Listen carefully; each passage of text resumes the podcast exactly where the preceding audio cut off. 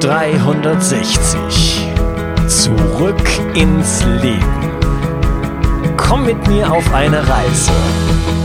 Eine Reise zu mehr Energie und fantastischer Gesundheit. Ich möchte dir das Wissen und den Mut vermitteln, den ich gebraucht hätte, als ich ganz unten war. Dabei will ich dir helfen, wieder richtig in deine Energie zu kommen. Zurück ins Leben. Hey, das ist der dritte Teil von meinem Gespräch mit Bastian Neumann. Und wir unterhalten uns über ein Thema, was wirklich fast jeden angeht, nämlich Fressattacken. Wo kommen sie her? Was kann ich tun, um Fressattacken ähm, ja zu verhindern, beziehungsweise wie kann ich ihnen begegnen, um einfach ja mehr in eine gesundere Ernährung zu kommen? was mein Verhalten angeht. In diesem Teil werden Bastien und ich uns darüber unterhalten, wie kann ich in Kontakt kommen mit meinem eigenen Körper? Wie kann ich wieder intuitiv essen und wirklich auf meinen Körper hören? Das ist, äh, wird das Hauptthema in diesem letzten Teil sein von dem Gespräch. Und am Ende beantworten wir noch deine Fragen, denn du hast ja die Möglichkeit in der Bio 360 Community mir beziehungsweise kommenden Interviewgästen Fragen zu stellen. Ich äh, teaser dann schon mal die Themen dort und dann kannst du äh, Fragen stellen, die dich interessieren und ich stelle die dann innerhalb des Podcastes. Ähm, ansonsten wünsche ich dir viel Spaß mit dieser Episode. Ich hatte dich am Anfang schon mal danach gefragt, äh, ob nicht eine Kalorien äh, oder ein Kalorienzählen da helfen kann. Wenn ich so völlig, ähm, ich sag mal, ähm, konzeptlos bin, wenn ich gar keine Orientierung mehr habe, gar kein Verhältnis mehr habe zu meinem eigenen Hungergefühl, ähm, kann das da nicht helfen, eine Gewohnheit zu etablieren? Ich sag mal so, wenn ich mir einen Teller mache und eine bestimmte Portion, eine bestimmte Menge darauf lege, anstatt ähm, un, äh, äh, ungebremst immer wieder nachzuschlagen, ja, mich, mich also äh, überhaupt erstmal damit mit der Menge, mit so einer normalen Menge überhaupt zu konfrontieren und sage, aha, das ist jetzt die Menge, die es gibt, äh, das ist eine relativ normale äh, Portion und ich übe jetzt erstmal, vielleicht über einen Zeitraum von drei, vier Wochen, erstmal ein, eine solche Portion zu essen und damit auch auszukommen und vielleicht die nicht nur in drei Sekunden runterzuschlingen. Kann sowas, also so, solche Gewohnheiten, man sagt ja oft, Gewohnheiten brauchen 21 Tage, kann ich so mich so ein bisschen auch ähm, wieder dahin bringen, mit normalen äh, Portionen auszukommen und vielleicht auch ähm, ich denke jetzt gerade noch in Richtung ähm, Magendehnung und solche Geschichten. Kann sowas helfen? Ähm, ja, es kann ein Handwerk sein. Also meiner Auffassung nach. Es kann ein Handwerk sein, um sich dem anzunähern. Es gibt ja Leute, die wirklich äh, große Portionen essen, einfach für, vielleicht, weil sie früher von Oma so aufgetischt wurden und dies beibehalten haben, die einfach diese, äh, dieses Verhältnis zur normalen Portion verloren haben, dass man da erstmal wieder anfängt, okay, was ist eigentlich normal für dich? Wie viele äh, Kalorien und solltest du nehmen und was ist das eigentlich in Essen gemessen? Also es ist, kann gut sein, um erstmal so ein Anhaltspunkt dafür zu bekommen, dass man wieder so ein Gefühl dafür bekommt, dass man sich so wieder ein bisschen einspielt. Ähm, und das kann auf dem Weg, auf der Reise des Abnehmens, der, der Findung zur gesunden Ernährung, wie auch immer man das nennen möchte, ein wichtiges Handwerk sein. Aber meiner Auffassung nach ist das noch nicht das Ziel. Das Ziel ist halt für mich wirklich diese, äh, wie ich eben es gerade schon beschrieben habe, ausführlich, diese intuitive Sache. Und wenn man dann irgendwann wieder so ein bisschen die Relation und so dafür bekommen hat, dann kann man irgendwann auch anfangen, wieder zu sagen, okay, wie viel brauchst du eigentlich, fühl mal in dich rein. So, also, aber wenn du das natürlich einer Person sagst, die noch ein totales Essproblem hat und äh, Berge von Essen isst und so weiter, da kannst du natürlich nicht anfangen mit, jetzt hör mal in dich rein, wann du satt bist und so weiter. Äh, die werden dann sagen, ich bin erst satt nach dem dritten Teller und Punkt. Also natürlich muss man das ein bisschen ja, so ein bisschen annähern und so ein bisschen spielerisch irgendwie daran führen. Und das kann auf jeden Fall natürlich auf dem Weg ein, ein gutes Handwerk sein. Ja, definitiv. Mhm. Ja, ja, wunderbar. Ja, das war ja auch nur so als äh, genau Handwerkszeug gedacht, um erstmal die ersten Schritte zu gehen von äh, völligem Kontrollverlust hin zu einer, äh, ich sag mal, ähm, relativen Normalisierung, um dann überhaupt eine Chance zu haben, ja, dann da ja, weiterzugehen. Genau, ja. genau, genau. Ja. Ähm, was, was, hältst, was hältst du denn von so Sachen wie intermittierendem Fasten oder Heilfasten? Kann sowas unterstützend sein? Kann sowas problematisch sein? Hast du da Erfahrung mit? Ich sage immer so, alles hat irgendwo seine Berechtigung. Ne? Und das ist ja irgendwie auch alles ein bisschen wissenschaftlich gestützt. Intermittierende Fasten gibt es ja auch viele Dinge, die sagen, dafür ist das gut, dafür ist das gut, dafür ist das gut. Und da will ich jetzt gar nicht sagen, äh, das ist alles schlecht. Aber es widerspricht sich halt mit meinem Konzept dieses intuitive, des intuitiven Essens. Wenn man sagt, okay, man muss jetzt so eine lange Pause einhalten, die ja kognitiv gesteuert ist. Das ist ja nicht, dass dein Körper dir sagt, ich muss jetzt 16 Stunden oder wie lange das ist, nichts essen. Das ist ja nichts, was der Körper dir intuitiv sagt, sondern das ist ja etwas, was du dir vornimmst und deswegen mit deiner Motivation durchziehst. So, aber mein Konzept ist es ja eher zu gucken, okay, ich will gar nicht sagen, wie viele Mahlzeiten ich am Tag essen soll und welche Uhrzeit, sondern wenn dein Körper dir jetzt sagt, du hast Hunger, dann isst du jetzt was. Und wenn das nur ein halbes Brot ist, dann ist das nur ein halbes Brot. Und wenn du dann in zwei Stunden wieder Hunger hast, dann isst du in zwei Stunden wieder was. Also dass man halt wegkommt von diesem von außen auferlegten Regeln, dieses äh, ähm, äh, nicht intrinsisch motiviert, sondern ex genau extrinsisch, das Wort hat mir gerade gefehlt, diese extrinsischen äußeren Einflussfaktoren die halt wegzunehmen und wirklich wieder intrinsisch auf sich zu hören. Was brauche ich? Habe ich gerade jetzt Hunger? Und das kann man halt schlecht vereinbaren, finde ich, mit diesen bewusst gesetzten Pausen. Und deswegen ist es etwas, was ich, wie gesagt, finde, es hat seine Berechtigung und jeder muss, finde ich, in der Ernährung auch seinen eigenen Weg finden. Es gibt ja Leute, die brauchen von außen auferlegte Regeln und da sage ich dann auch, okay, da bist du dann super aufgehoben.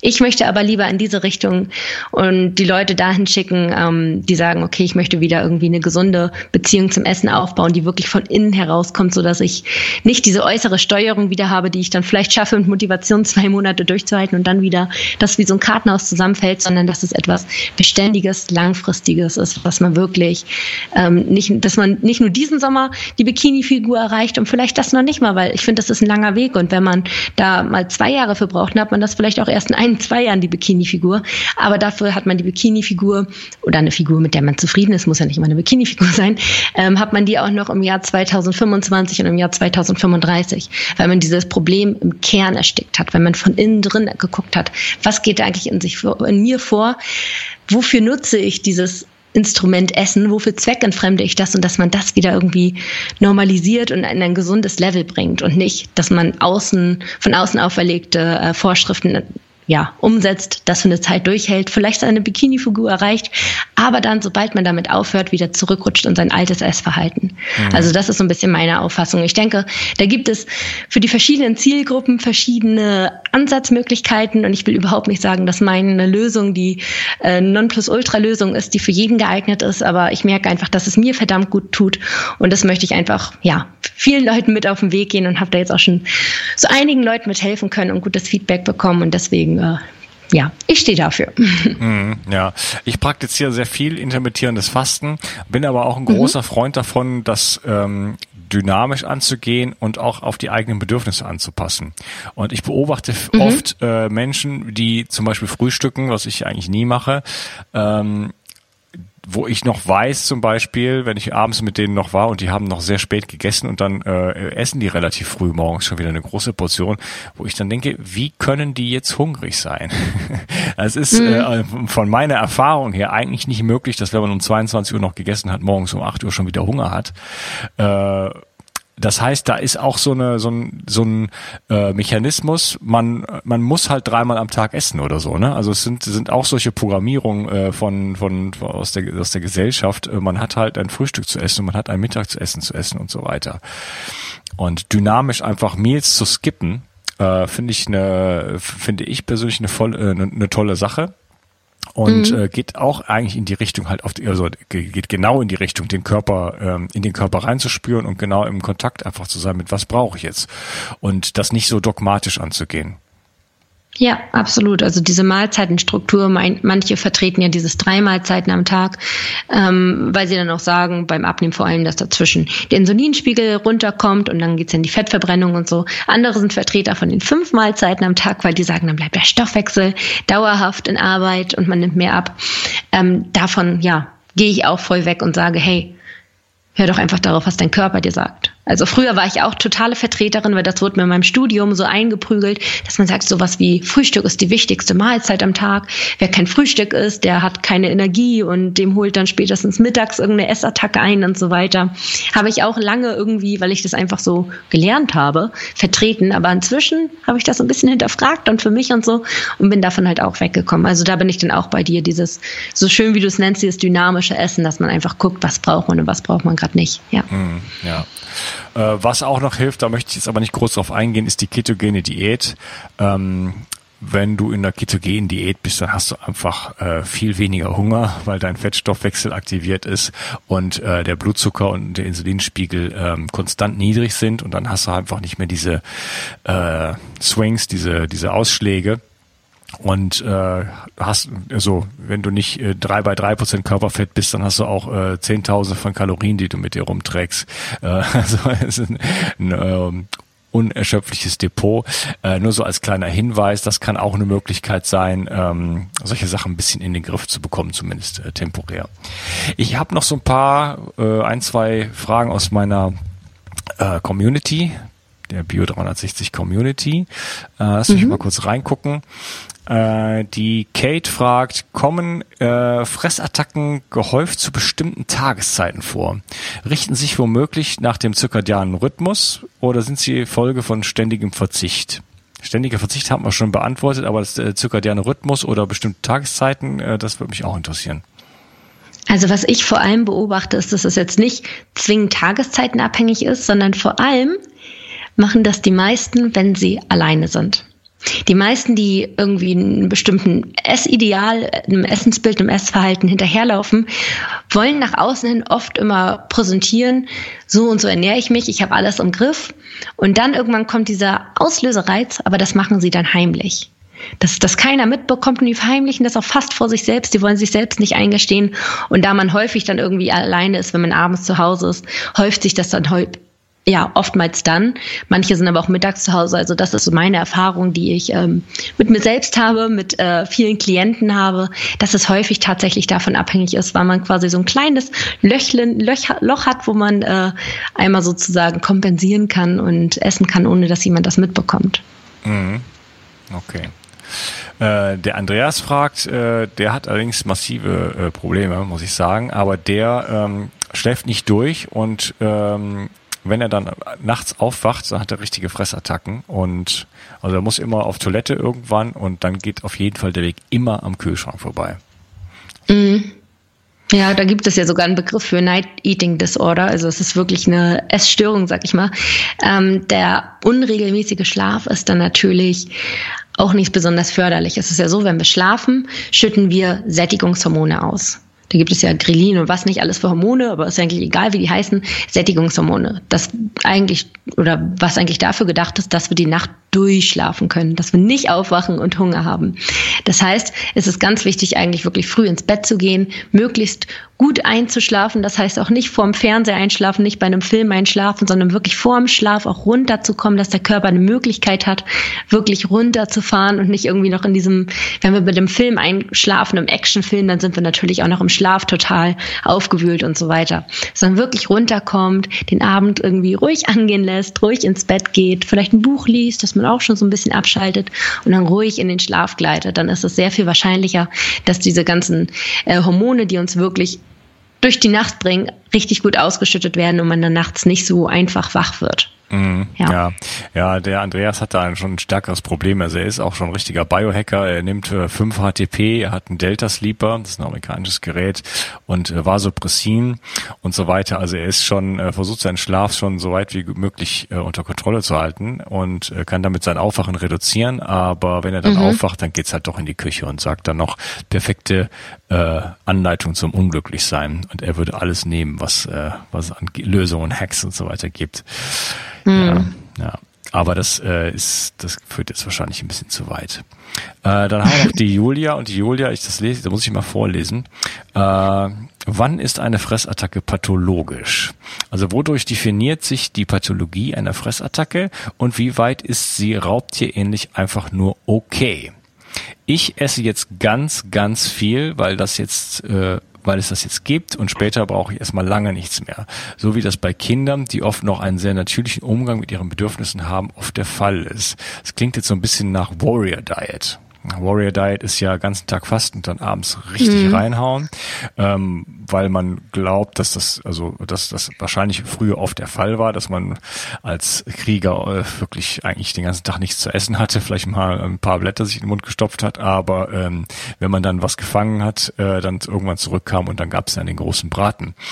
Ähm, ja, wie kann ich das auseinanderhalten? Also ich finde immer, die Pathologie fängt dann an, wenn man einfach gegen sich arbeitet. Also wenn man einfach sich etwas vornimmt und das nicht einhalten kann und einfach sauer auf sich selbst wird und dann schlechtes Gewissen bekommt und sich Vorwürfe macht und aus diesem äh, ganzen negativen Gedanken noch mehr ist und so weiter. Also wenn man wirklich die Kontrolle verliert. Wenn man jetzt sagt, okay, ich bin einfach ein Typ, ich brauche einmal am Tag eine große Portion und dann reicht mir das erstmal auch aus. Das finde ich ist ja auch so ein bisschen intuitiv gedacht. Man einfach, okay, ich bin so ein Ernährungstyp und das finde ich auch vollkommen in Ordnung. Also solange du da irgendwie noch immer eine ausgewogene eine Ernährung bei hast und ne, dein Körper irgendwie mit dem füllst, was er braucht, ist das, sag ich mal, in gewisser Weise auch okay. Mhm. Also, ne, also, so ist meine Auffassung. Ich finde, das ist jetzt, hat nichts Krankhaftes, wenn man jetzt sagt, damit kann ich gut leben und das tut mir irgendwo gut. Äh, ich finde, das wird immer erst dann brenzlig, wenn man wirklich irgendwie ja, die Kontrolle dabei total verliert und irgendwie mit einem schlechten Gewissen ist. Und da gibt es ja echt Leute, die dabei sich schon total verurteilen, aber einfach trotzdem nicht aufhören können. Ähm, aber das nimmt ja, glaube ich, ein ganz anderes Bild an, wenn man wirklich sagt, okay, ich esse morgens, mittags, abends, wann auch immer die Zeit ist, wo, wo ähm, Julia hieß sie. Ja. Glaube ich. Wo Julia gerne isst. Gott, warum nicht? Mhm. Also das finde ich hat noch nichts Krankhaftes. Ja, okay, wunderbar.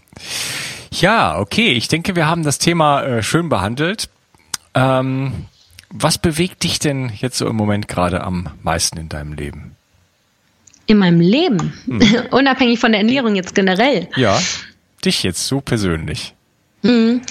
Also tatsächlich ist bei mir gerade echt eine sehr aufregende Zeit. Ich habe ja wirklich, ähm, habe ich eingangs schon gesagt, vor, drei, vor einem Dreivierteljahr mit dem Podcast angefangen. Seitdem hat sich so einiges getan. Ich bin wirklich direkt aus dem Studium sozusagen in die Selbstständigkeit damit gegangen.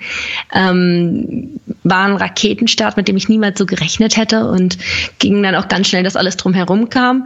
Dann habe ich jetzt die letzten Monate ein Buch geschrieben, das jetzt nächsten Monat rauskommt und das ist natürlich etwas, was momentan meinen ganzen Fokus einnimmt. Ähm, da sind wir jetzt noch so in den Endzügen noch Covergestaltung und alles Mögliche. Jetzt geht's bald in den Druck und das ist natürlich etwas, was bei mir gerade sehr viel bewegt in mir und sehr viel äh, für sehr viel Aufregung sorgt. Ja, ja. Wie, kann man schon sagen, wie das heißen wird? Ja, das wird heißen, erst denken, dann essen. Das ist auch schon überall vorbestellbar bei Amazon und so weiter. Also genau, nächsten, nächsten Monat kommt es dann auch in die Buchläden. Ja. ja, okay. Wenn der Podcast rauskommt, ist es schon in den Buchläden. Ich verlinke das auf jeden genau. Fall in, auf jeden Fall in den Show Notes dann. Ja, ja gerne, gerne, gerne, gerne. Ja, dann, dann äh, ist klar, dass, dass das natürlich jetzt äh, sehr viel Raum in deinem Leben einnimmt. Ja, das kann ich mir definitiv. vorstellen. ja, ganz aufregend für mich.